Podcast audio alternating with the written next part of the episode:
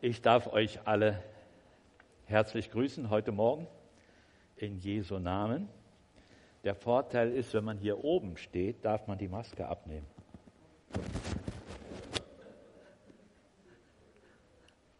Ja, ich denke, wir sind alle Gott dankbar, dass die Inzidenzzahlen doch sehr weit runtergegangen sind und ja, dass sich die ganze Situation zumindest hier in Deutschland entspannt hat und das nicht mehr ganz so schlimm ist, wie es war.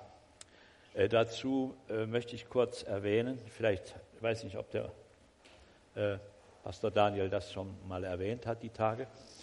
Ein lieber Pastor in Brasilien, Valdino Busse, der war auch schon mal hier. Der hatte ganz schlimm Corona. Wir kennen ihn schon seit vielen Jahren, seine ganze Familie der war 70 Tage im Krankenhaus. Könnt ihr euch das vorstellen? Und davon 27 Tage auf der Intensivstation im künstlichen Koma. Der war immer so zwischen Leben und Tod, Leben und Tod. Kleine Verbesserung, wieder Verschlechterung, Verbesserung, Verschlechterung, ganz schlimm. Und natürlich, die Gemeinde hat für ihn gebetet, die Familie und auch wir haben mitgebetet und wir kriegten jeden Tag Bericht von seinem Sohn wie die, äh, wie die Lage ist. Und Gott sei Dank, Gott hat Gnade geschenkt, er hat das alles überstanden. Und das Erste, was er gemacht hat, als er aus dem Koma dann erwachte, ja, okay, danke. Ja. Er hat ein Lied gesungen im Krankenhaus. Wir hatten das auf Handy gesehen. Ihr habt das ja alles. Ne? Äh, und jetzt kam, er wurde jetzt vor ein paar Tagen aus dem Krankenhaus endlich entlassen und kam nach Hause und kam ihn zum ersten Mal wieder in seine Gemeinde. Und die haben ihm einen riesen Empfang bereitet. Die haben ein Fest gemacht, als er wieder nach so langer Zeit, wie von den Toten auferstanden, wieder in die Gemeinde kam. Ne? Die haben richtig gefeiert und sich gefreut. Ja, das ist sehr schön, dass man solche Dinge äh, erleben kann wie Gott sich erbarmt und rettet, aber das ist nicht in jedem Fall. Äh, von einem anderen Pastor, den ich sehr gut kenne, den habe ich mal damals zur Bibelschule geschickt. Und ja, ich habe ihn praktisch von klein auf, äh, nicht von klein auf, also von, von früh an in seinem Glaubensleben begleitet. Der hat auch Corona bekommen, die Ehefrau auch. Er war auch ein bisschen kritisch dran, hat es aber dann überstanden, aber seine Frau nicht mit 45 Jahren an Corona gestorben. Zwei Kinder, ja. Wir beten täglich für ihn. Es ist nicht so einfach, jetzt als Witwer allein da stehen und die Gemeinde, ja. Auch das gibt es. Unser Leben ist in Gottes Hand. Und wir haben viel Grund zu danken, wenn er uns bewahrt. Auch ein Grund zum Danken, Missionshaus eben Ezer. Ihr wisst ja, wir waren dort 15 Jahre lang und wir machen dort immer noch Vertretungsdienste und auch Predigtdienste. Wir waren jetzt kürzlich wieder dort, eine Seniorenwohngemeinschaft, 20 Senioren wohnen dort, alle bewahrt geblieben. Es gab keinen einzigen Corona-Fall. Das ist auch Gnade. Preis dem Herrn. Ja, ihr Lieben, ich habe jetzt seit vielen Monaten immer und mit meiner Frau am Bildschirm gesessen, die Gottesdienste verfolgt. Jetzt gucke ich mal in die Richtung. Ja, von hier aus im Bildschirm. Ich möchte alle Geschwister herzlich grüßen, die zu Hause am Bildschirm sitzen. Auch meine Frau, die lässt euch alle herzlich grüßen, die wäre gerne hier. Aber die hat ein bisschen Probleme mit dem Bein und dann müsste das immer hochlegen und da wollte sie doch nicht. Naja, ist sie lieber zu Hause geblieben. Aber sie lässt euch alle herzlich grüßen. Für mich ungewohnt, jetzt wieder hier im Saal zu sein. Live und ja, euch so leibhaftig vor mir zu sehen, nicht nur auf dem Bildschirm. Gut, ihr Lieben, genug der Vorrede. Ähm, ich sehe jetzt keine Uhr. Wo ist die? Ah ja, da ist die Uhr. Wichtig, ja. Okay. Mein Thema heute Morgen, das mir auf dem Herzen liegt, Führung und Leitung durch den Herrn. Können wir das gebrauchen? Ja, ne? brauchen wir, ja. Ja, interessant ist, dass äh, über dieses Thema sehr viel geschrieben steht in der Bibel. Spontan fällt uns alle ein, er führet mich auf rechter Straße um seines Namens willen. Psalm 23, Vers 3. Kennen wir alle. Führung. Besonders im Leben Davids spielte das eine große Rolle und er äh, erwähnt es auch oft in seinen Psalmen. Die Führung durch den Herrn, Leitung durch den Herrn. Ich will dir den Weg weisen, den du gehen sollst. Ja, wir kennen diese Verse. Führung durch Gott ist ein Vorrecht, ein Privileg der Gotteskinder. Das haben die Menschen, die Gott nicht kennen, nicht.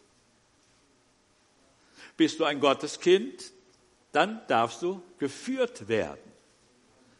Man könnte das ein bisschen vergleichen mit einem Navi. Früher war das so mühsam. In einer fremden Großstadt, du suchst da eine Adresse und jetzt fährst da und du kennst dich nicht aus und dann, du weißt ja nicht, wo Einbahnstraße ist und so weiter. Und dann musst du immer wieder anhalten, guckst auf den Stadtplan, wenn du einen hast, ja, oder auf die Karte und das ist, war ein mühsames Geschäft. Heute mit dem Navi und besonders wenn du da allein gefahren bist, ne, da musst, du konntest ja nicht gleichzeitig auf die Karte gucken, du musst schon anhalten. Aber heute mit dem Navi ist doch eine wunderbare Sache. Du gibst die Adresse ein und du wirst geführt, ja? Und das Navi weiß sogar, wo Einbahnstraßen sind und so weiter. Und oft, wenn das ganz aktuell ist, auch wo Bauarbeiten sind, Straßen gesperrt sind und so weiter. Das ist eine tolle Sache, dieses GPS-System. Du wirst geführt und geleitet. Wir waren mal unterwegs vor Jahren, vier Brüder von Brasilien nach Chile, interessante Reise gemacht, haben dort einen Missionar im Süden Chiles besucht der unter den Mapuche-Indios arbeitete. Wir mussten natürlich über die Anden. Auf dem Rückweg sind wir dann ganz im Süden bei Temuco, da über die Anden rüber. Es war September, das ist so wie hier März. Und da ist natürlich da oben in den hohen Bergen noch Schnee. Wir sind im Regen, losgefahren und das hat gegossen, aber je höher wir kamen, ging der Regen in Schnee über. Und das wurde immer mehr und immer dicker. Und wir hatten einen Bruder unter uns und der hat uns so geführt. Der hat so immer gesagt, da und so und das müsst ihr und ja, aber das war nicht so, es war nicht so das Optimale.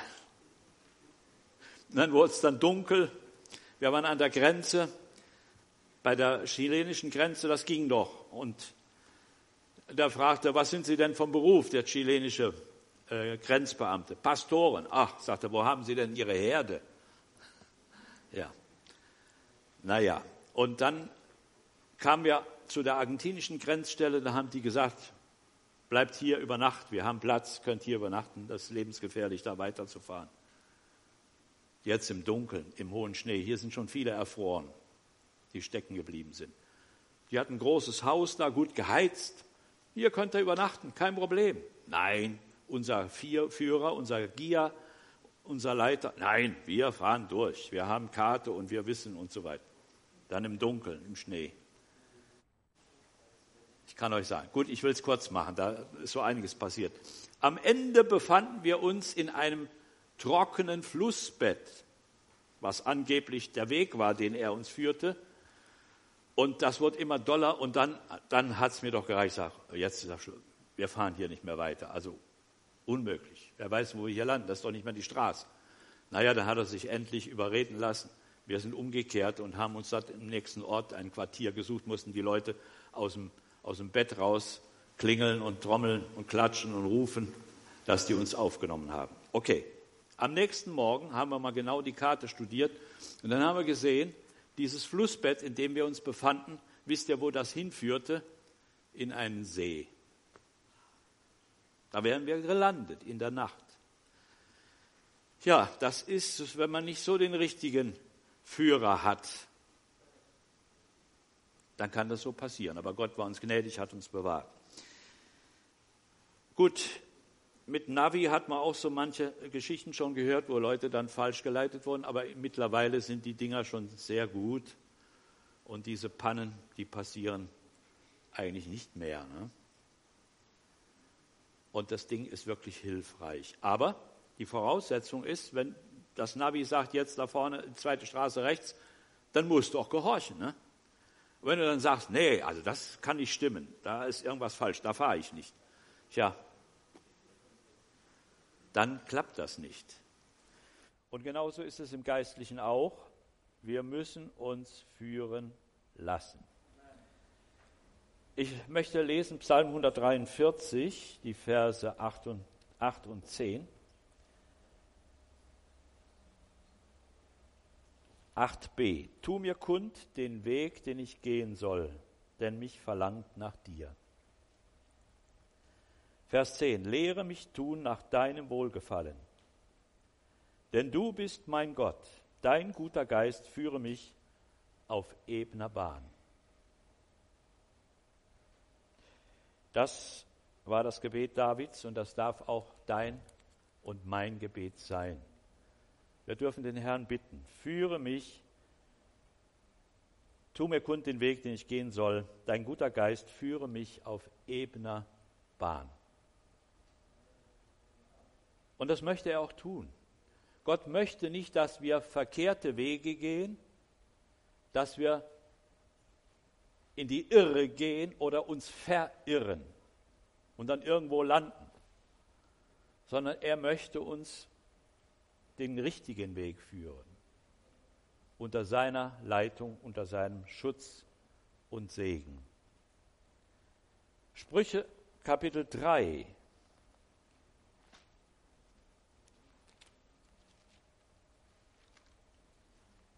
Sprüche Kapitel 3, Verse 5 bis 6.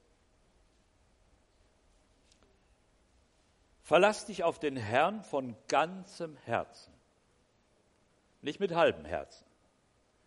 Von ganzem Herzen und verlass dich nicht auf deinen Verstand. Hallo? Da steht nicht, gebrauche nicht deinen Verstand. Den hat Gott uns ja gegeben und den sollen wir und müssen wir auch gebrauchen. Aber hier steht, verlass dich nicht auf deinen Verstand, sondern gedenke an ihn in allen deinen Wegen, so wird er dich recht führen. Halleluja. Das ist die Voraussetzung.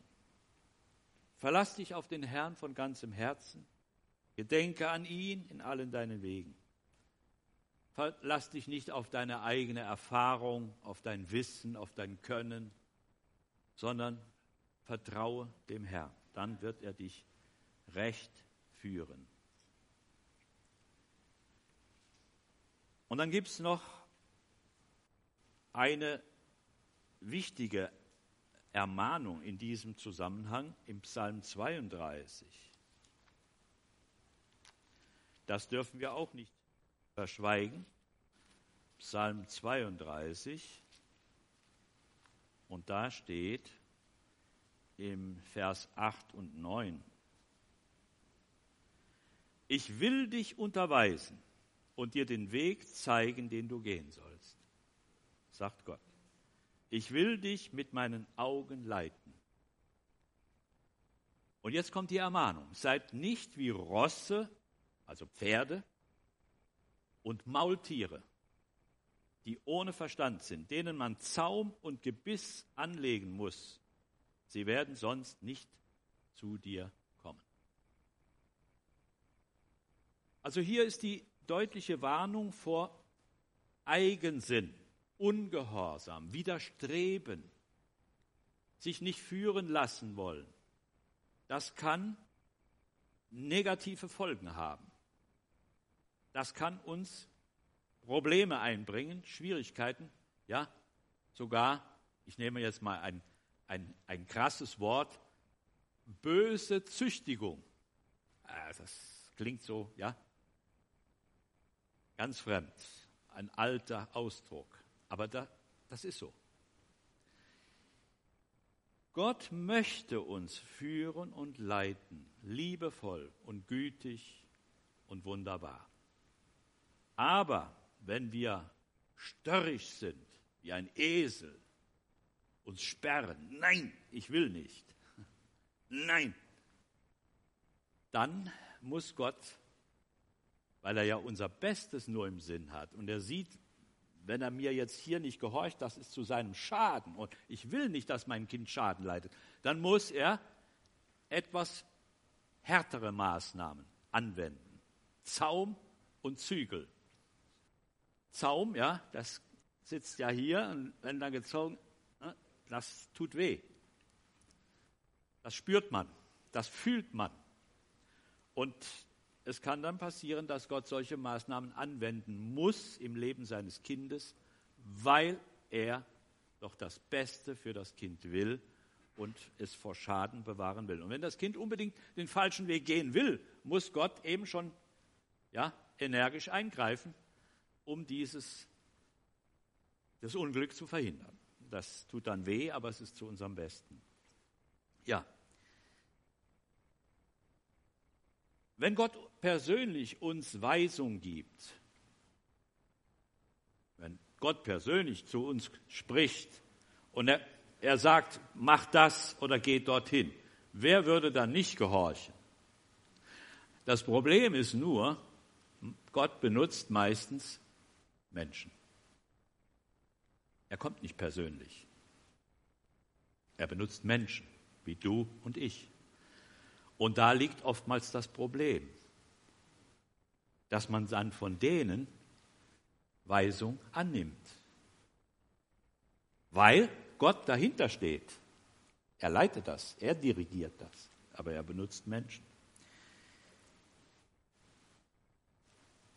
David war als Jugendlicher gesalbt worden durch den Propheten Samuel zum König über Israel. Da war er vielleicht 14, 15 vielleicht 16. Zu Hause, inmitten seiner Familie. Und was ist danach passiert? Gar nichts. Er wusste ja, ich bin noch viel zu jung, das Königtum, ja, Gott hat es mir zugesagt, das liegt in weiter Ferne. Ich kann warten. Meine Zeit ist noch nicht reif. Gute Einstellung. Und was hat er gemacht? Er hat weiter seinen Vater gehorcht. Er hat gearbeitet. Der Vater hat ihn geschickt das, das Kleinvieh zu hüten, Schafe, Ziegen. Und er gehorchte, er ging. Er hat nicht gesagt, ich bin jetzt zum König gesalbt, sowas mache ich jetzt nicht mehr. Nein, ganz normal weitergearbeitet. Er ließ sich schicken. Manchmal ist es so, wir wären gerne Gesandte, aber wir wollen uns nicht schicken lassen.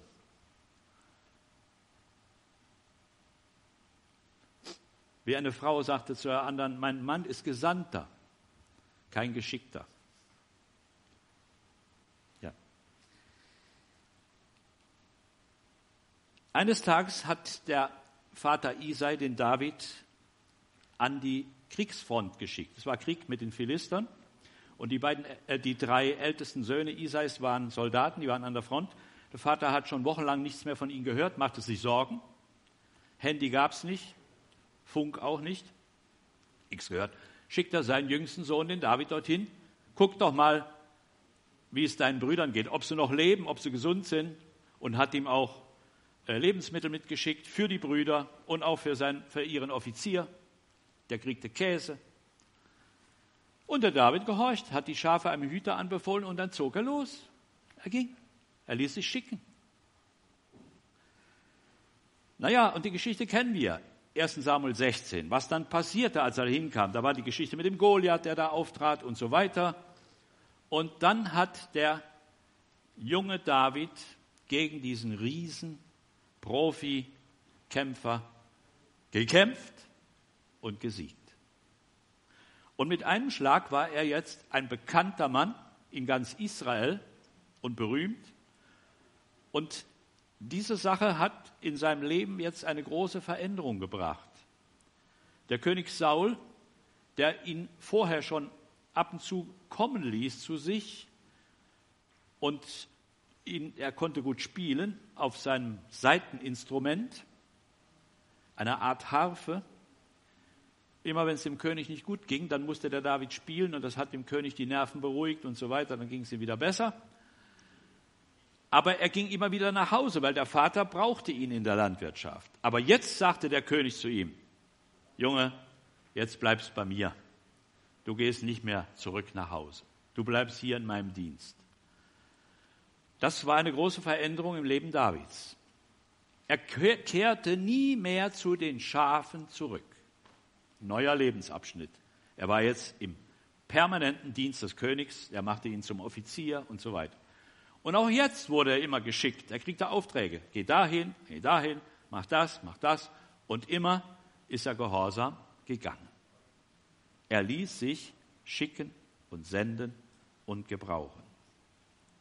Viele Jahre später, als David König war über ganz Israel, da lesen wir im zweiten Buch Samuel Kapitel 7, da redete Gott durch den Propheten Jesaja zu David und sagt zu ihm, ich habe dich, wie sagt er, ich nahm dich von den Schafen oder von den Schafhürden weg, damit du Hirte meines Volkes Israel sein solltest.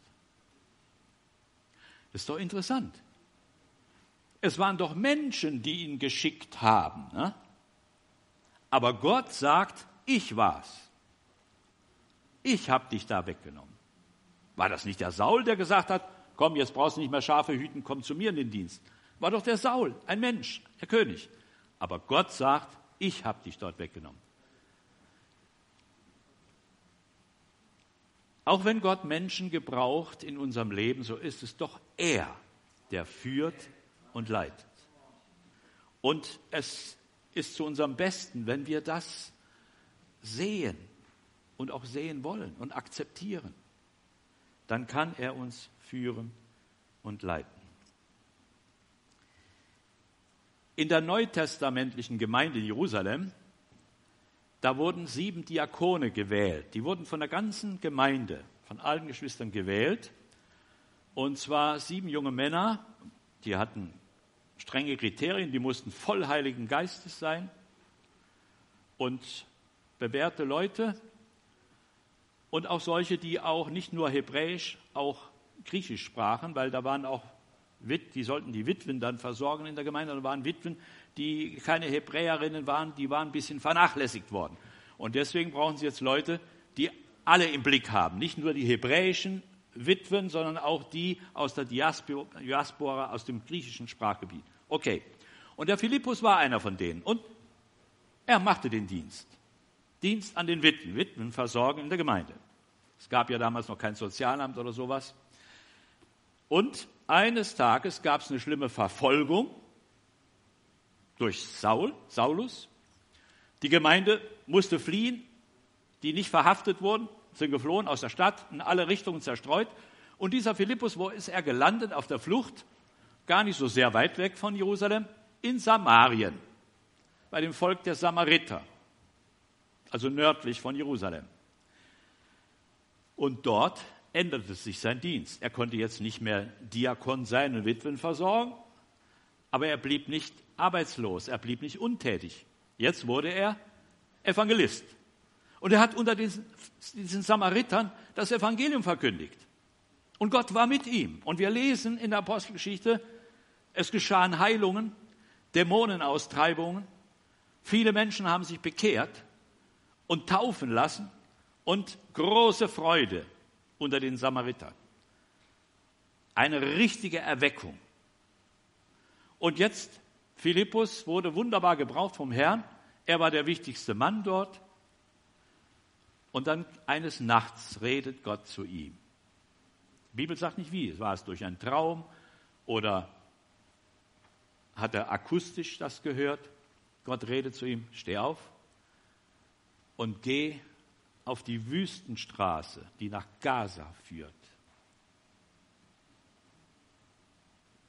Und der steht auf und, und er wird ja wohl nicht in der Nacht, vielleicht am, am nächsten Morgen dann losgezogen sein. Und wird sicherlich auch noch mit ein paar Brüdern gesprochen haben, dass die Arbeit da, dass sie die Arbeit weiterführen. Und dann zog er los. Er wusste gar nicht, was das soll. Nun, wir kennen die Geschichte, Apostelgeschichte 8. Er wurde dorthin geschickt wegen einem Menschen. Das war dieser Minister aus Äthiopien, der in Jerusalem war und jetzt auf dem Heimweg, auf seiner Kutsche. Der war natürlich nicht allein, der hat ja Leute dabei gehabt, aber es ging um ihn. Und Philippus, der ja Griechisch auch sprach, Griechisch war die damalige Weltsprache, besonders im, im Ostmittelmeerraum, und dieser äthiopische Minister, gebildeter Mann, der wird auch Griechisch gesprochen haben, der hat sich ja die Jesaja-Rolle gekauft in Jerusalem und die gab es zu der Zeit schon in griechischer Übersetzung. Sonst ja nur in Hebräisch. Und der las gerade da drin. Naja, und ihr kennt ja die Geschichte, ihr habt das ja alle schon gelesen. Philippus erkennt, hier ist eine suchende Seele.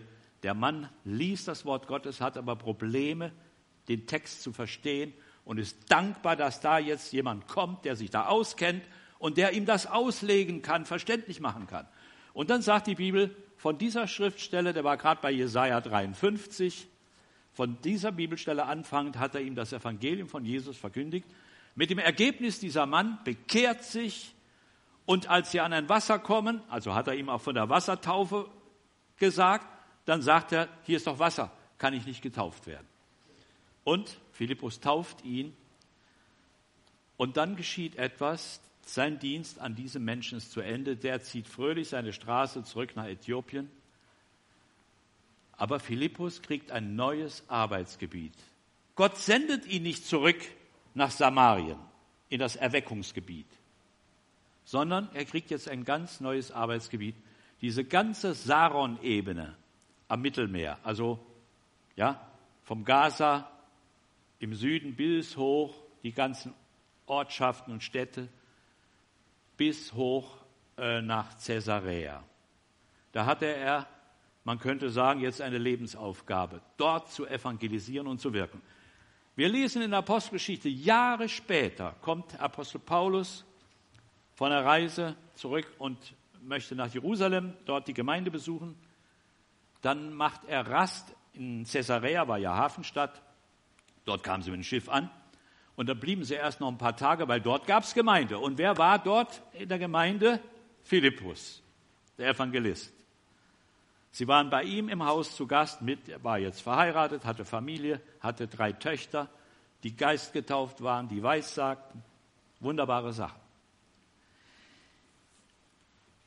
Dadurch, dass man sich führen lässt und Gott das, die Aufgaben auswählen lässt, das Arbeitsgebiet auswählen lässt, kann man im Segen arbeiten und von Gott gebraucht werden. Und das ist sehr wichtig. Manch einer möchte das alles selber machen, möchte sich selber sein Arbeitsgebiet aussuchen und das alles selber bestimmen. Das ist zumindest nur die zweitbeste Lösung. Die beste ist immer, Lass den Herrn das bestimmen. Zwei Beispiele. Zwei Pastoren, die ich kannte,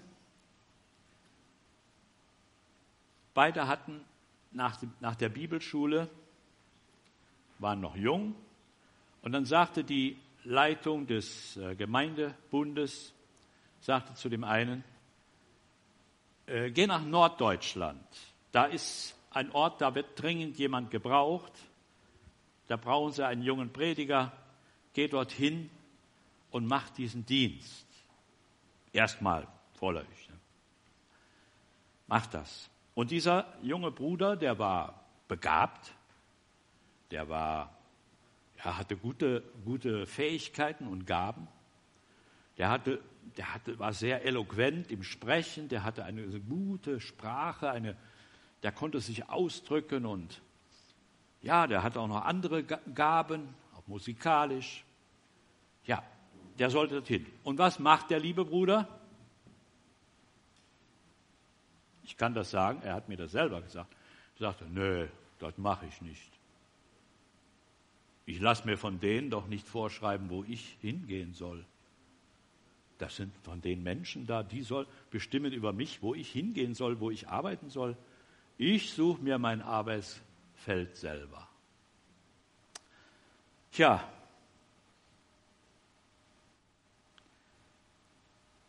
es ist auch nie was Richtiges aus diesem Bruder geworden, trotz seiner Begabungen und Fähigkeiten.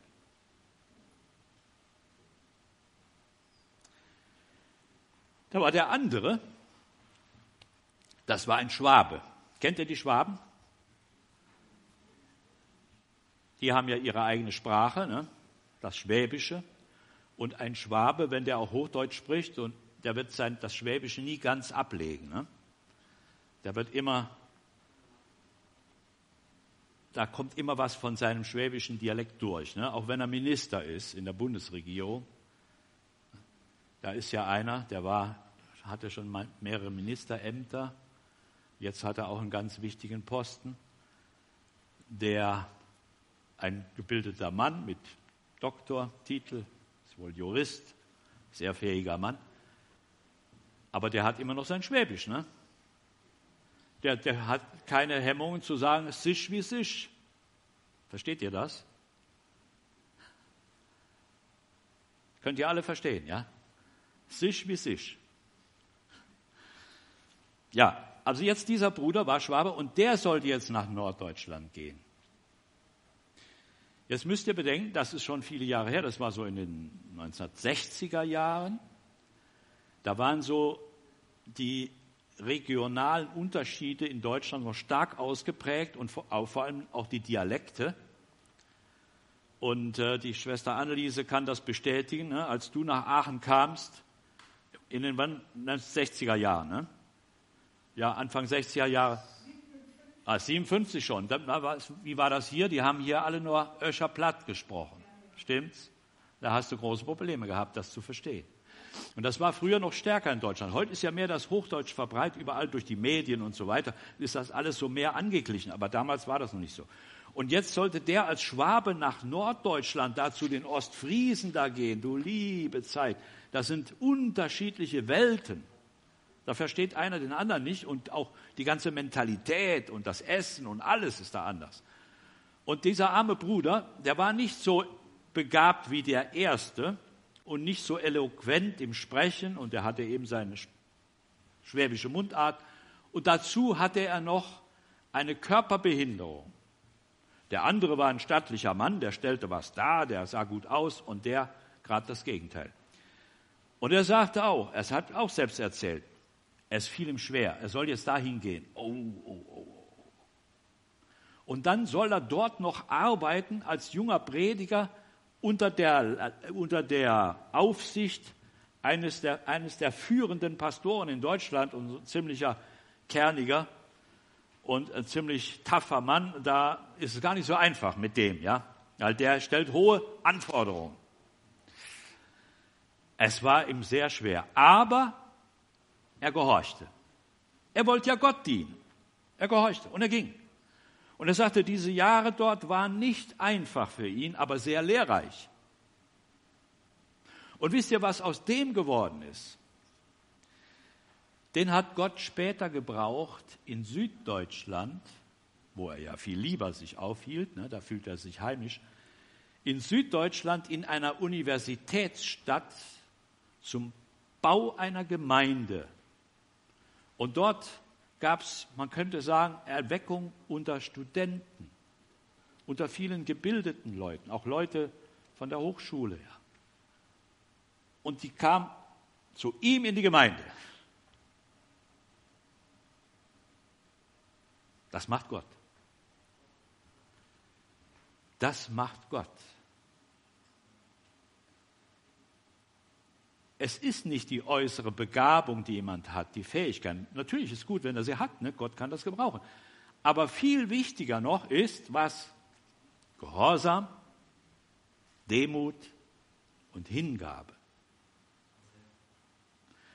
Als der Samuel nach Bethlehem kam und sollte unter den Söhnen e, Eli, äh, äh, Isais einen auswählen zum zukünftigen König, dann hat er auch gedacht, der Eliab, der Älteste, das war ein stattlicher Mann, der stellte etwas dar. Ne? Das ist er. Und auch die, der Nächste, der Schammer und wie die alle hießen, waren tüchtige Leute. Dann hat er immer gedacht, einer von denen muss das sein. Und Gott hat ihm gesagt, nein, nein. Sieh nicht an ihr Äußeres und Gott sieht auf das Herz. Und wen hat er erwählt? Den Jüngsten den Jüngsten. Den, den haben die gar nicht ernst genommen.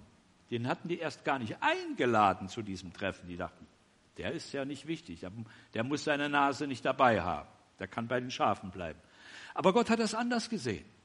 Gott hat ihn gesehen dort bei den Schafen und er hat sein Herz gesehen, seine innere Einstellung und Haltung. Und deswegen sagt er später, ich habe dich von den Schafen weggeholt, damit du Hirte über mein Volk Israel seist.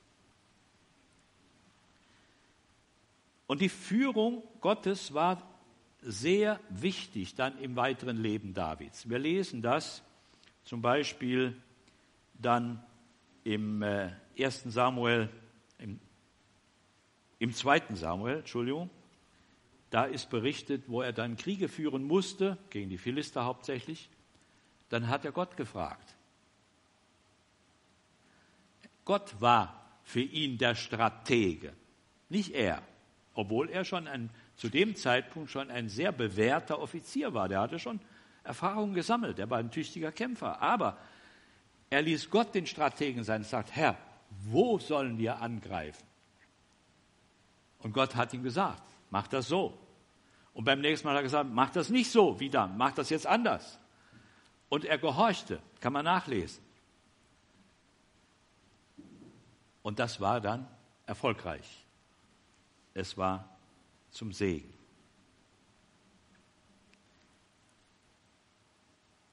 Wir lesen in den Mosebüchern, als Israel durch die Wüste zog, wie wurden die geführt und geleitet von Gott? Wodurch? Wolkensäule bei Tag und Feuersäule bei Nacht. Gibt es das heute auch noch? Nein, so nicht. Aber es gibt es doch. Frage. Eine Wolke, aus was besteht die? Wasser. Wasser, Millionen, Milliarden winzige Wassertröpfchen. Wasser. Und Wasser ist in der Bibel ein Bild auf was? Auf das Wort. Auf das Wort Gottes. Wir lesen das Wasserbad des Wortes. Ne? Lesen wir doch im Epheserbrief. Haben wir das Wort Gottes? Ja, wir haben die ganze Bibel. Ne? Wir haben mehr als David. Der hatte nur die Mosebücher und, und noch den Josua ne? zu seiner Zeit. Richter vielleicht wurde gerade geschrieben von Samuel, ja. Aber wir haben die ganze Bibel, Altes Neues Testament. Wir werden geführt durch das Wort. Das Wort ist unser Ratgeber. Lies fleißig in der Bibel. Und du wirst Gott immer besser kennenlernen und immer besser verstehen. Auch seine Wege, seine Art, seine Methoden wirst du besser verstehen durch das Wort. Lesen und auch hören. Und die Feuersäule, was Feuer, Symbol für was? Heiliger Geist. Zu Pfingsten, die erste Geistesausgießen dort in Jerusalem, da erschienen Feuerzungen. Feuer, ein Bild auf den Heiligen Geist. Und haben wir den heute im neuen Bund? Oh ja. Also Gott möchte auch uns heute leiten durch, ich sag mal, Wolkensäule und Feuersäule, durch sein Wort und durch seinen Geist. Und das tut er auch.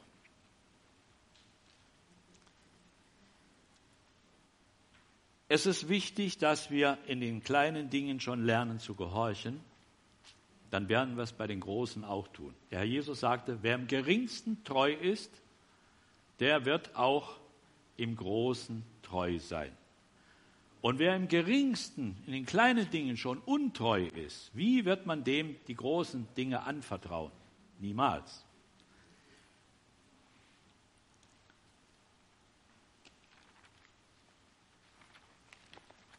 Wir lernen auch von Glaubensmännern und Frauen, die uns Vorbilder geworden sind. Von deren Leben können wir manches lernen. Ich bin überzeugt, wir alle hier lesen gerne Biografien. Stimmt das? Biografien von Menschen, vor allen Dingen Gottesmenschen, gläubige Menschen. Wer hat denn schon mal gelesen? Hudson Taylor oder von Spurgeon, ja, großen Missionaren, Männer Gottes. Reinhard Bonke hat ja auch eine Reihe Bücher geschrieben und so weiter. Da kann man manches von lernen. Und äh, wir hatten ja hier früher den Bruder Gerhard Krüger, das war ja der Gemeindegründer, der Vater von Horst Krüger. Und der lebte ein Leben im Glauben. Er hatte ja einen Reisedienst, der war völlig selbstständig, er vertraute in allen Dingen dem Herrn. Und er hatte ja dann Erfahrung, viel Erfahrung gesammelt in seinem Dienst und hat ja auch seinen Gott immer besser kennengelernt. Und er hat dann so gewisse Grundsätze für sich dann auch so äh, erkannt. Er sagte zum Beispiel, wenn Gott einen Auftrag gibt, eine Sache zu tun, dann gibt er auch das Geld dazu.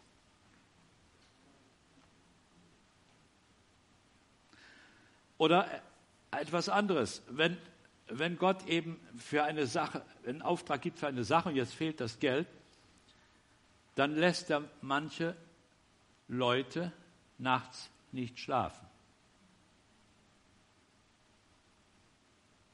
Dann erlebt so manch einer oder eine eine schlaflose Nacht.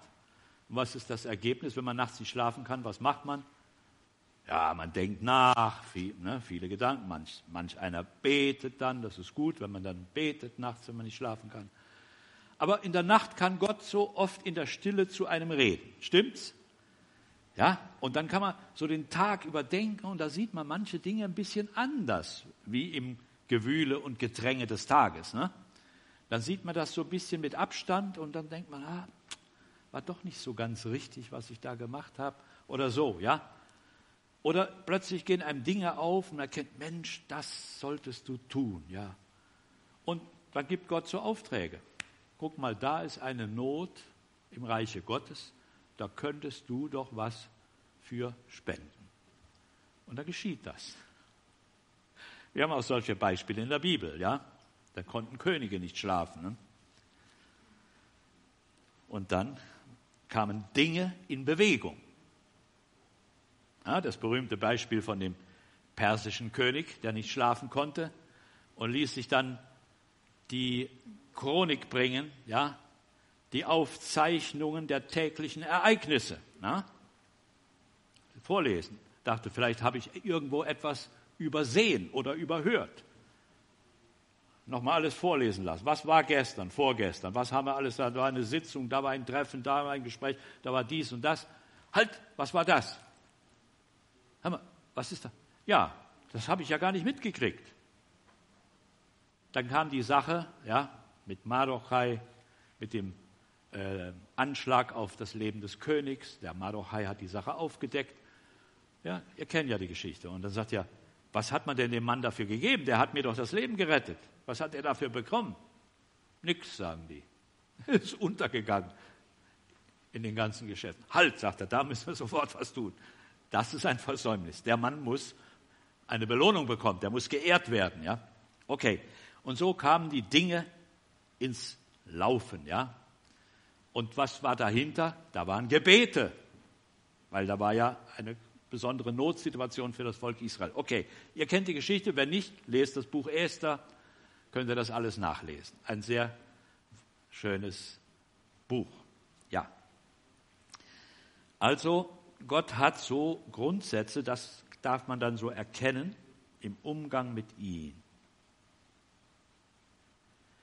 Äh, dieser Bruder Gerhard, der sagte auch, er hat sich viel gekümmert um Leute, die mal gläubig waren und dann irgendwie abgefallen waren. Besonders wenn es Prediger waren oder älteste Leute, die mal im Dienst waren. Äh, Flüchtlinge aus, aus Polen oder deutschen Ostgebieten, die dann in Deutschland waren und dann irgendwann ausgewandert sind nach Nordamerika, USA oder Kanada und er hat die Spur verloren. Und er sorgte sich um sie. Und dann hat er eins festgestellt. Er sagte, wenn der Geist Gottes mich drängt, und leitet, für diese bestimmten Personen zu beten oder für eine bestimmte Person zu beten, dann ist das für mich der Beweis, dass diese Person noch lebt. Denn Gott lässt uns nicht für Tote beten, nur für Lebende. Und zweitens, wenn Gott mich dazu drängt, für eine Person zu beten, die abgefallen ist, dann bedeutet das, es ist noch Hoffnung da. Halleluja. Gott will, dass diese Menschen geholfen wird, dass er wieder zurechtkommt, wieder auf den rechten Weg kommt. Und das hat ihn angespornt, nicht aufzuhören, weiter beten, weiter suchen.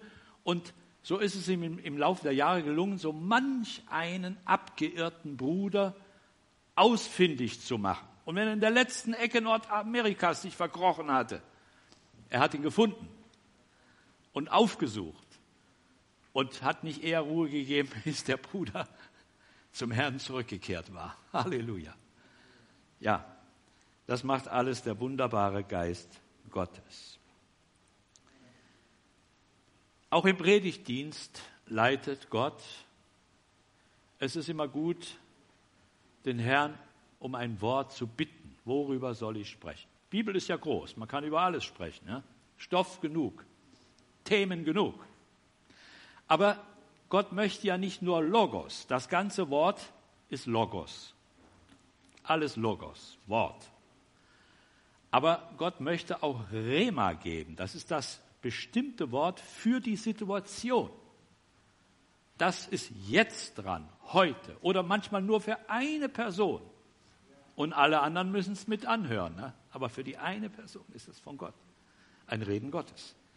Und da ist es gut, wenn wir den Herrn bitten, Herr, zeig mir doch was, worüber soll ich sprechen?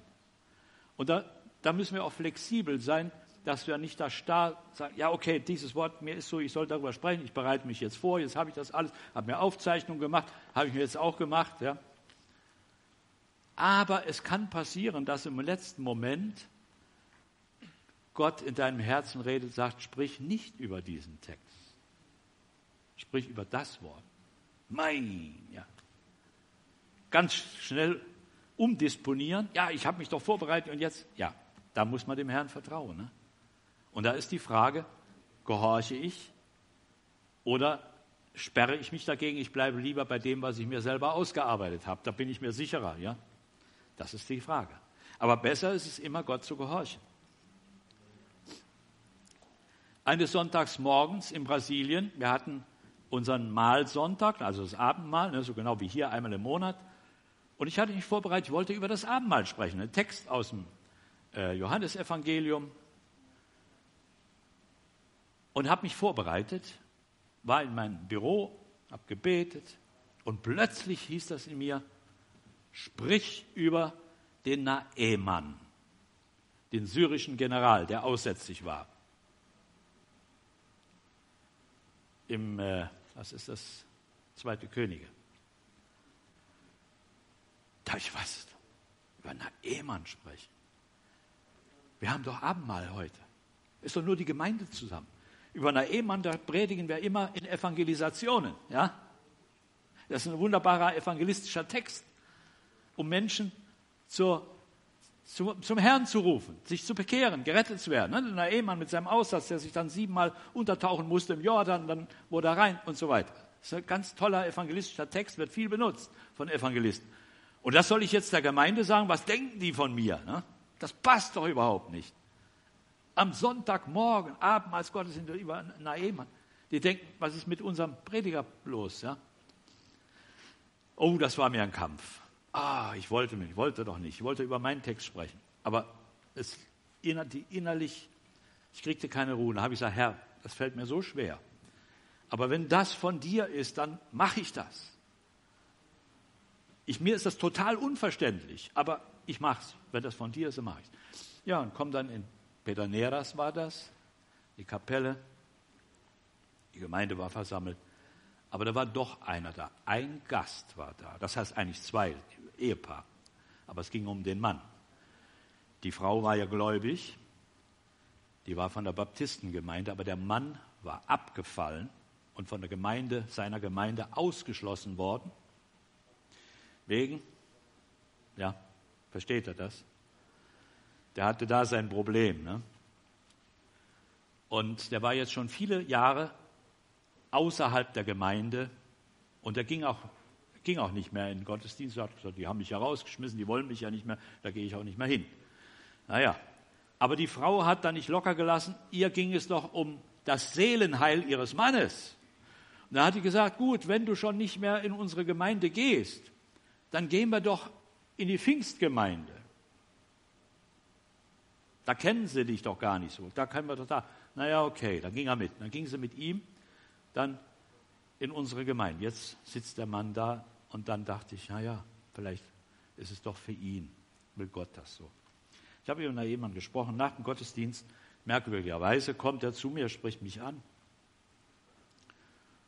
Und dann haben wir uns unterhalten, dann fuhren alle nach Hause und nach Mittag, es war so vielleicht halb zwei, zwei Uhr, gerade so nach dem Mittagessen, auf einmal kommt ein Traktor auf den Hof gefahren bei uns, da war er das mit seiner Frau. Er muss dringend mit mir sprechen. Kurz, um es kurz zu machen, dieser Mann, der hatte Seelennot. Und das hat er klar erkannt. Es ging ihm gesundheitlich nicht mehr gut, er hatte Herzprobleme. Er sagte, ich kann nachts nicht mehr im Bett schlafen, ich muss im Sessel sitzen die ganze Nacht. Warum? Wasser stieg im Körper. Ne? Und wenn er dann liegt, dann kriegt er keine Luft und so weiter. Er musste die ganze Nacht im Sessel sitzen. Also der war schon. Und diese ganze Not hat ihm doch dazu gebracht, doch umzukehren zu Gott.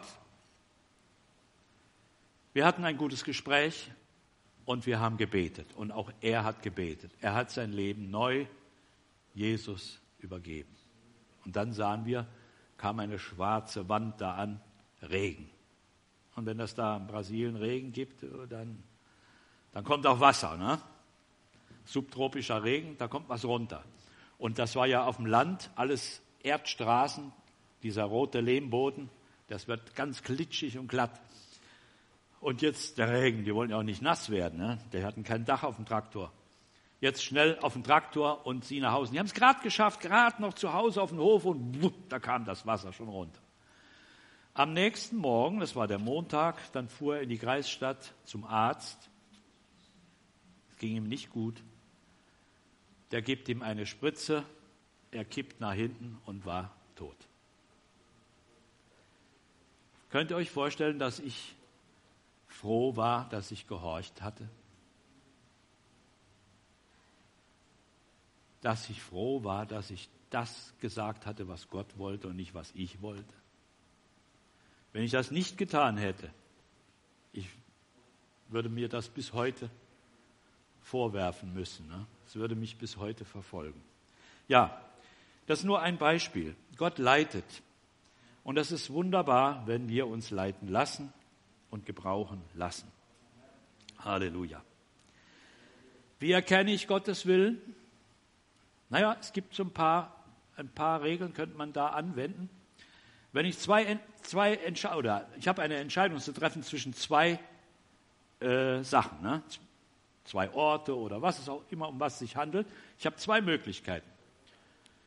Und jetzt weiß ich nicht, welche soll ich denn jetzt wählen? Und ich habe gebetet, aber ich kriege keine klare Antwort, was soll ich jetzt wählen? Dann wähl das Schwierigere. Da bist du auf der sicheren Seite. Ne? Ich kriege einen Ruf von einer großen Gemeinde und einen Ruf von einer kleinen Gemeinde. Ja? Wo soll ich hingehen? die große Gemeinde, die zahlt mir ein gutes Gehalt. Die kleine hat nicht viel Geld. Wo gehe ich hin? Dann gehe in die kleine da bist du auf der sicheren Seite. Halleluja. Der untere Weg ist immer der sicherste. Da gibt es nicht viel Gedränge. Oben gibt es Gedränge. Ne? Da wollen alle hin. Aber da unten, da hast du freie Bahn. Halleluja. Ja. Wir dürfen beten. Gott gibt Antwort. Manchmal redet Gott auch durch Geistesgaben, durch Weissagung, Zungenrede mit Auslegung. Manchmal gibt er eine Offenbarung. Das ist wunderbar. Auch das dürfen wir erleben. Darf man Gott um ein Zeichen bitten? um Gewissheit zu bekommen? Darf man das? Ja oder nein? Ja, dürfen wir. Das dürfen wir. Natürlich nicht für jede Bagatelle. Ne? Da macht Gott nicht mit. Ne? Und auch nicht, äh, Herr, soll ich heute in den Gottesdienst gehen oder soll ich besser zu Hause bleiben?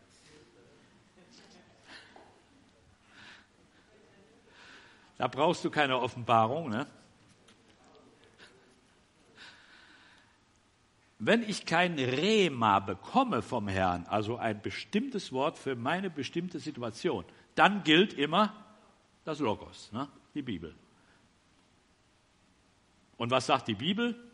Verlasset nicht eure Versammlungen. Ne? So, habe ich schon die Antwort. Ne? Es ist oft gar nicht so schwierig, die Antwort zu finden, wenn wir nur wollen, aufrichtig sind. Dann gibt Gott uns auch da klare Weisung und wir brauchen nicht zu zweifeln. Ja, wir kennen ja den berühmten Fall von Gideon, Fließ auslegen, das wurde sprichwörtlich, kennen wir alle und das dürfen wir auch tun. Und auch das habe ich erlebt und Gott hat wunderbar bestätigt, sodass ich nicht zweifeln brauchte. Ich denke, da habt ihr auch schon eure Erfahrung mitgemacht. Das galt ganz besonders damals, äh, als es um das Visum ging für Brasilien.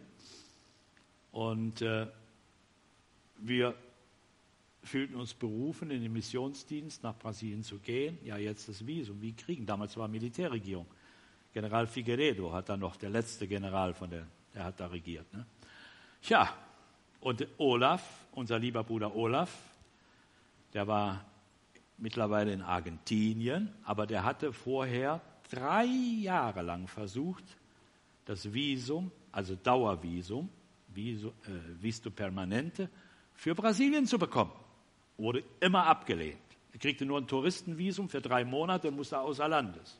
Dann ist er wieder eingereist. Und dann hat er das so gemacht, hat er drei Jahre lang so gemacht. Ist er nach Argentinien, wieder eingereist. Wieder drei Monate. Dann ist er mal nach Uruguay, zurück, wieder drei Monate. Und er hat immer beantragt, Dauervisum. Kriegt er nicht. Dann hat er mir geschrieben damals, Bernd, ich wünsche es dir von ganzem Herzen, dass du das Visum kriegst. Wir hatten es beantragt. Von hier aus. Ne? Aber du kriegst es nicht. Kannst du vergessen. Ich habe es drei Jahre versucht, unmöglich. Die lassen keinen rein. Fertig. Was soll man da machen, ne? Ja, und da haben wir damals, der Missionsleiter und ich, und ich, wir haben zusammen gebeten, haben gesagt, Herr, wenn es dein Wille ist, dann mach, dass wir zum Zeichen das Visum bekommen.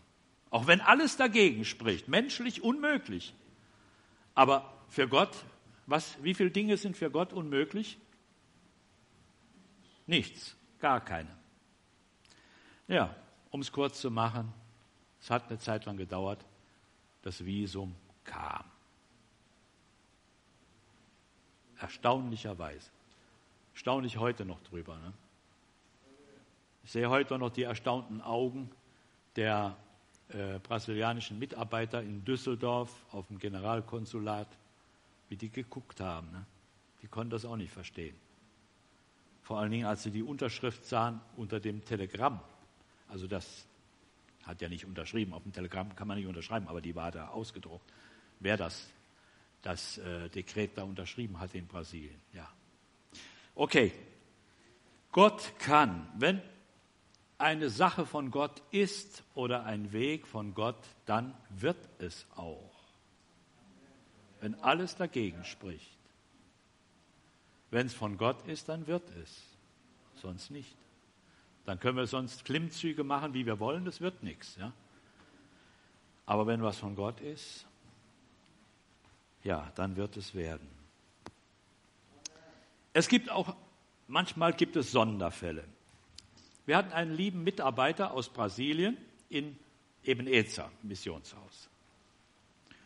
Und der war zwei Jahre bei uns. Das hat er so vereinbart mit der Familie. Äh, er war der jüngste Sohn, kam aus der Landwirtschaft, die Mutter war alleine. Und normalerweise wäre er dann der Versorger, ne, der die Mutter unterstützt. Sie hat ihn dann aber doch ziehen lassen nach Deutschland. fiel ihr schwer, aber sie hat ihn gehen lassen. Aber das war dann so vereinbart, erst mal zwei Jahre, dann gucken wir mal. So, jetzt, die zwei Jahre waren fast zu Ende. Dann hat er gesagt, was mache ich jetzt? Bleibe ich oder gehe ich zurück? Ich brauche Klarheit. Da ging er ins Gebet. Zwei Wochen lang hat er sich zurückgezogen immer wieder und hat gebetet und gebetet und das Angesicht Gottes gesucht im Gebet. Herr, zeig mir doch, was soll ich machen? Soll ich bleiben in Deutschland? Die möchten, dass ich bleibe. Alle hatten ihn gerne, konnten ihn gut gebrauchen, war ein tüchtiger Mitarbeiter. Oder gehe ich zurück? Und nach zwei Wochen kam er mit strahlendem Gesicht und sagte, ich habe die Antwort. Jetzt ist mir ganz klar, ich soll bleiben.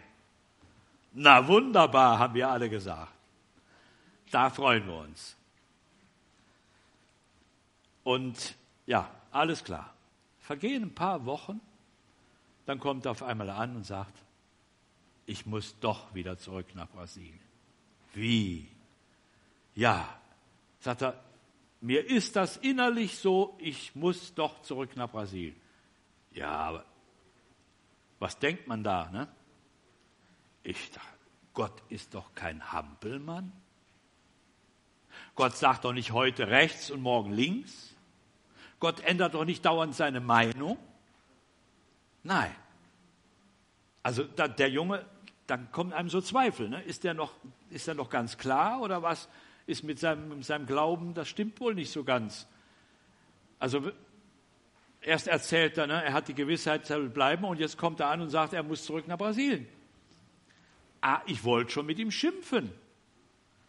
Aber es innerlich war ich zurückgehalten, weil ich sah, er ist ernsthaft, er ist aufrichtig. Es war nie seine Art, so sprunghaft zu sein oder flatterhaft. Und er sagte auch, ich kann es selber nicht verstehen. Ich begreife es nicht. Vor ein paar Wochen war mir ganz klar, ich soll bleiben. Und jetzt ist mir innerlich ganz deutlich, ich muss zurück nach Brasilien. Ich weiß nicht warum. Naja, okay, dann war ich still. Ich dachte, das muss man Gott überlassen. Ich verstehe es nicht, aber irgendwas ist da. Um es kurz zu machen, er hat dann die Tickets gekauft, Reise zurück. Und kurz vor seiner Abreise bekam er die, die Lösung des Rätsels, warum er nach Brasilien zurück musste. Man hatte seinen 20 Jahre lang verschollenen Vater gefunden. Den hatte, der hatte die Familie verlassen, als er zwei Jahre alt war. Der, der kannte seinen Vater gar nicht. Der hat die Mutter sitzen lassen mit sechs Kindern und ist ab. Und nie mehr was gehört. Keiner wusste, Lebt er überhaupt noch oder was? Wo ist er? Nichts. 20 Jahre. Und jetzt kam die Nachricht, man hat ihn gefunden in Paraguay. Er lebt in Paraguay. Ein Pastor von der Assemblea de Deus, der hat dort äh, Versammlung gehalten, evangelisiert, der hat ihn dort kennengelernt. Und da wurde der Kontakt hergestellt und dann hat die Familie dann gesagt, in Brasilien, die haben gesagt, wir schicken einen hin und der soll kommen. Der Vater, der alte Vater lebte noch, der will seinen Sohn noch, noch mal sehen, bevor er stirbt. Der soll kommen. Jetzt war für unseren lieben Bruder Claudemar alles klar, warum er zurück muss nach Brasilien. Jetzt wird er endlich seinen Vater kennenlernen. Ja, da war die Sache klar. Ne? Dagegen kann man nichts sagen. Ne? Da ist nichts Falsches, Verkehrtes dran. Das kann es auch mal geben, ne? dass von Gottes Seite eine Sache klar ist, ein Weg, aber dann plötzlich wird doch umdisponiert, weil ein Ereignis eingetreten ist, was die ganze Situation verändert. Kann sein. Aber wie gesagt, das sind Ausnahmen, nicht die Regel. Wenn wir den Apostel Paulus anschauen, bei ihm sehen wir sehr deutlich, die Führung Gottes in seinem Leben, weil auch über sein Leben doch relativ viel geschrieben ist. Da sehen wir das deutlich, wie er geführt und geleitet wurde vom Herrn. Damaskus, die Begegnung mit Jesus, seine Bekehrung. Dann ist es erst der Ananias, der jüdische Bruder, der ihm die ersten Weisungen gibt vom Herrn. Er lässt sich taufen im Wasser. Er erlebt die Geistestaufe. Er erlebt, wie er von seiner Blindheit wieder befreit wird. Er kann wieder sehen. Er fängt an, Jesus zu bezeugen in Damaskus. Und das führt dazu, dass er dann plötzlich viele Gegner bekommt. Die Juden stellen ihm nach und wollen ihn töten. Er muss aus der Stadt fliehen, in einem Korb über die Stadtmauer. Und dann, so schreibt er es selber später, ging er drei Jahre lang in die Stille, in die Einsamkeit nach Arabien. Nicht unbedingt auf der arabischen Halbinsel. Das arabische Nabatäerreich, das grenzt ja an Israel damals und grenzt auch an äh, Syrien, wird da in dem Gebiet gewesen sein. Also das ist so das Gebiet des heutigen Jordanien, da in dieser Gegend. Da kann er gewesen sein. Drei Jahre lang. Und da hat er die Bibel studiert mit neuen Augen. Er kannte sie ja. Er hatte ja ein jüdisches Theologiestudium gehabt bei einem berühmten Rabbi, bei dem Gamaliel, Bibellehrer. Aber jetzt hat er sie mit den Augen eines Bekehrten gelesen, eines Erretteten, eines gläubigen Christen. Und Gott konnte ihm jetzt die Schrift so richtig aufschließen. Jetzt hat er vieles verstanden im Alten Testament, all die Schriftstellen, die von dem Messias reden. Das hat er jetzt alles verstanden, vorher nicht. Nun gut, dann kam er ja nach Jerusalem, lernt die Apostel kennen, hat auch dort gezeugt und schon wieder sind Feinde, Gegner auf dem Plan, trachten ihm nach dem Leben. Brüder sagen, du kannst hier nicht bleiben, für dich zu gefährlich. Geh am besten mal in deine Heimat nach Tarsus, in Silizien, heutigen Türkei. Und das macht er. Die Brüder schicken ihn. Aber es ist doch Gottes Hand. Dann ist er einige Jahre in seiner Heimatgegend. Und dort blieb er auch nicht untätig. Aber das war, er war nicht mit der Gemeinde in Verbindung. Und dann, wer war es? Wieder ein Mensch, Barnabas, der in Antiochia in Syrien diese Erweckung erlebt und dort erlebt sie zum ersten Mal sich Nichtjuden bekehren, Griechen, Heiden werden gläubig. Und es entstand eine große Gemeinde in Antiochia. Und was macht der liebe Barnabas, den die Brüder von Jerusalem dorthin geschickt hatten, um mal da die Sache zu untersuchen, ob das alles okay ist? Der freut sich über die Gnade Gottes, was dort, die dort am Werke ist. Was macht der? Der verabschiedet sich von Antiochia und zieht los, den Saulus zu suchen. Der lag ihm doch am Herzen, der Bruder. Er wusste nur, der ist nach Tarsus, aber wo? Er hat ihn gefunden. Wer sucht, der findet. Er hat ihn gefunden und er brachte ihn in die Gemeinde nach Antiochia. Und dann haben sie gemeinsam dort dem Herrn gedient, zusammen noch mit anderen, sehr zum Segen. Dort wurden die, die Jünger Jesu zum ersten Mal Christen genannt. Und dort erlebten sie, Barnabas und Paulus, er nannte sich jetzt Paulus, die erlebten ihre Berufung und Aussendung zum Missionsdienst. Und sie sind dann aufgebrochen zur ersten Missionsreise, haben da viel erlebt, Menschen haben sich bekehrt, Gemeinden sind entstanden. Später gab es eine zweite Missionsreise. Und da ist berichtet, Apostelgeschichte 16, Vers 6 heißt es, er war dann mit seinen Brüdern unterwegs. Sie wollten dann in der Landschaft oder Provinz Asien, heute bezeichnen wir den ganzen Erdteil Asien, aber Asien war eine römische Provinz in, in der westlichen Türkei, heutigen Türkei, Hauptstadt Ephesus. Dort wollten sie hin und das Evangelium verkündigen. Und da steht doch merkwürdigerweise in der Apostelgeschichte, der, der Heilige Geist wehrte ihnen, in der Provinz Asien das Wort zu verkündigen. Merkwürdige Sache, ne? Wie hat der Heilige Geist gewährt? Nun, das kann durch eine Weissagung gewesen sein, zum Beispiel. Auf jeden Fall war es für sie ganz deutlich, Gott will nicht, dass wir da hingehen. Ja, will denn Gott nicht, dass die Menschen gerettet werden? Will er doch. Der Herr Jesus hat gesagt, geht hin in alle Welt, verkündigt das Evangelium allen Völkern. Ist doch sein Auftrag. Warum denn nicht?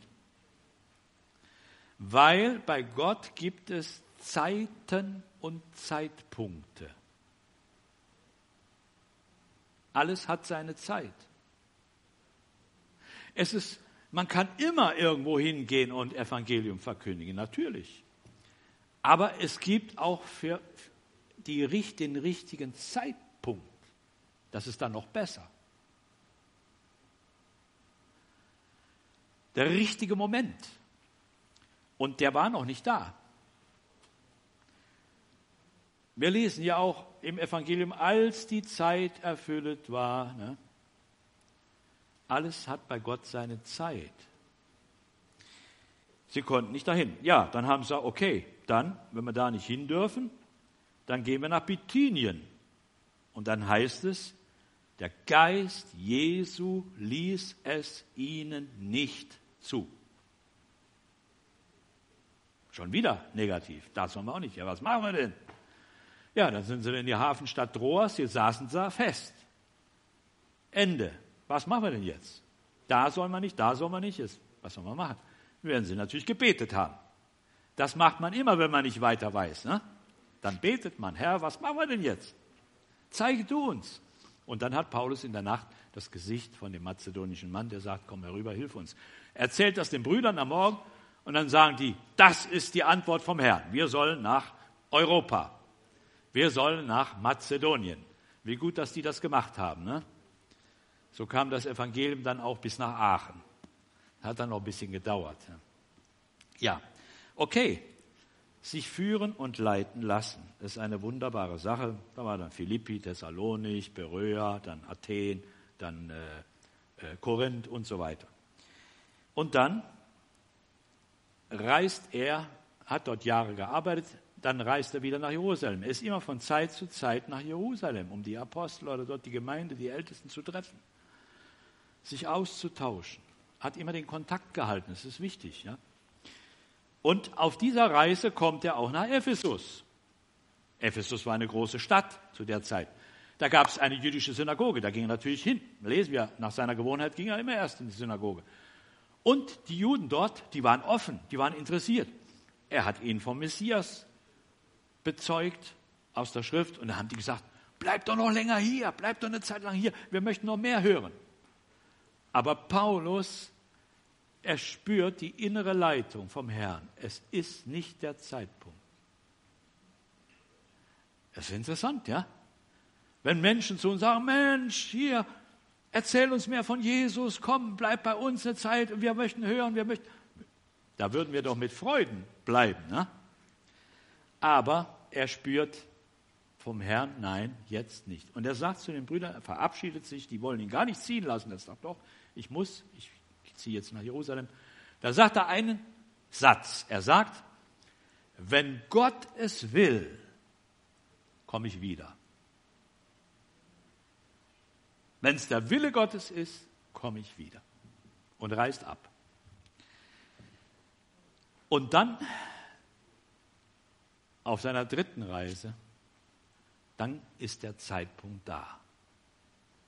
Er kommt nach Ephesus. Und dort erlebt er eigentlich den Höhepunkt seines Dienstes, seiner Arbeit. Eine große Erweckung in dieser griechisch, griechischen Stadt, griechische Kultur, Sprache, heidnische Stadt mit Götzentempeln.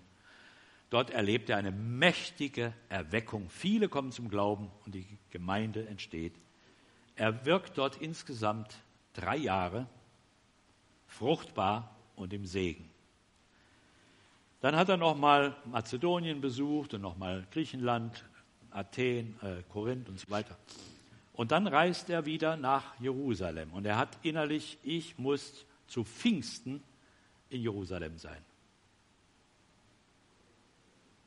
Und da geschieht etwas Interessantes. Wir lesen es in der Apostelgeschichte. Unterwegs auf der Reise, da, die, damals die Schifffahrt ging immer so am Ufer entlang, von Ort zu, von Hafen zu Hafen. Ne?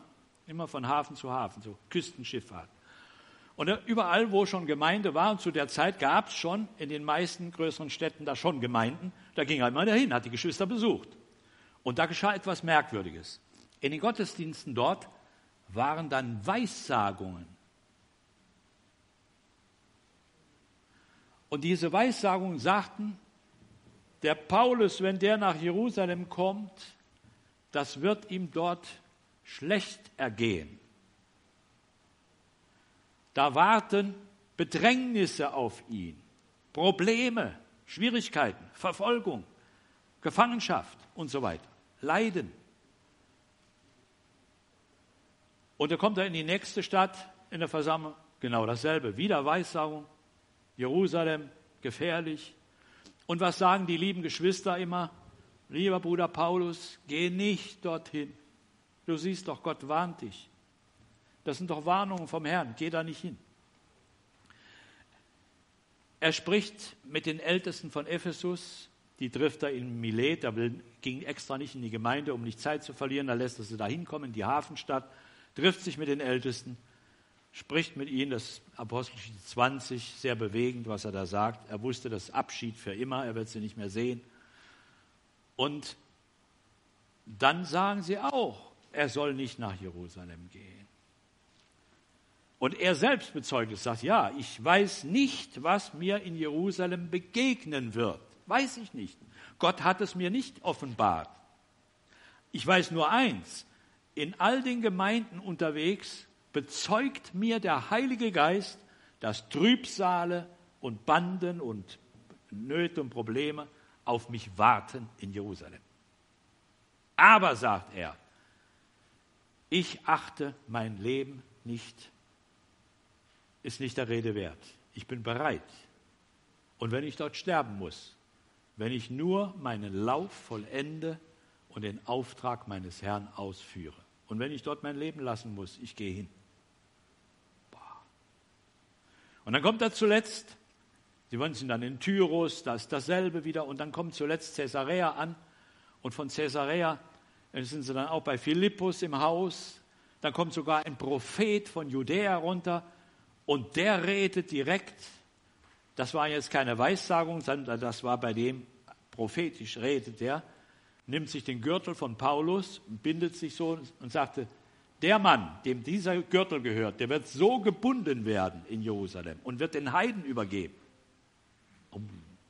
Das war deutlich. Ne?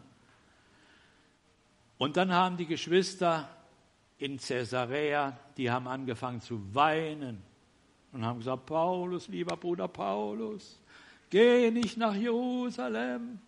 Du hörst doch, du wirst doch überall gewarnt, geh nicht hin. Und dann sagt er, was macht ihr, dass ihr weint und brecht mir das Herz? Ich bin bereit auch zu sterben, nicht nur zu leiden. Ich gehe nach Jerusalem. Und er ging. Und was geschah in Jerusalem dann? Was ist da geschehen? Ja, er wurde gefangen genommen. Die haben ihn fast gelünscht im Tempel. Die Juden, die haben ihn fast in Stücke gerissen, die haben ihn fast totgeschlagen, wenn nicht die römischen Soldaten ihn dann aus der Menge herausgerettet hätten. Die haben ihn aber dann festgenommen und gefangen genommen und so weiter. Hat sich alles erfüllt? Frage, waren diese Weissagungen unterwegs in den Gemeinden, waren die falsch? Nein, die Weissagungen waren richtig, die waren von Gott. Ja, aber was war denn? Was war denn falsch? Die Geschwister, die lieben Geschwister, die haben diese Weissagungen falsch interpretiert. Die haben das so verstanden, ja, wenn der Geist Gottes warnt vor den Gefahren dort, dann heißt das, er soll nicht dahin gehen. Aber das hat der Geist Gottes ja nicht gesagt. Nur die lieben Geschwister, die haben das so interpretiert. Wunschdenken. Ne? Geschwister, wir dürfen uns nicht von Wunschdenken leiten lassen, was uns so am liebsten wäre, was uns am besten gefällt und passt. Es geht immer um den Willen Gottes. Als Jesus sagte, des Menschen Sohn wird, ja, wird gekreuzigt werden und so weiter. Was hat der liebe Petrus gesagt? Das widerfahren dir bloß nicht. Und da muss der Herr Jesus muss ihn scharf zurechtweisen, den Petrus. Hat ihn scharf zurechtgewiesen, sagt, du denkst nicht, was Gottes Sache ist, sondern du denkst menschlich. Aber hier geht es um Gottes Reich, um Gottes Sache, um Gottes Pläne. Und die müssen wir befolgen. Das menschliche Denken ist oft gut gemeint, aber schlecht gemacht, ja. Das gut gemeinte ist, ist nicht immer gut. Und da müssen wir unterscheiden. Und das, wir sehen hier beim Paulus, und damit möchte ich schließen, als gereifter Diener Gottes kann er die Stimme Gottes unterscheiden, also das innere Reden, ja? die leise Stimme des Geistes. Man hört akustisch nichts, aber hier drin, das hat er gelernt zu unterscheiden. Was ist von Gott und was sind eigene Gefühle, eigenes Wunschdenken, eigenes Wollen oder auch was Menschen wollen.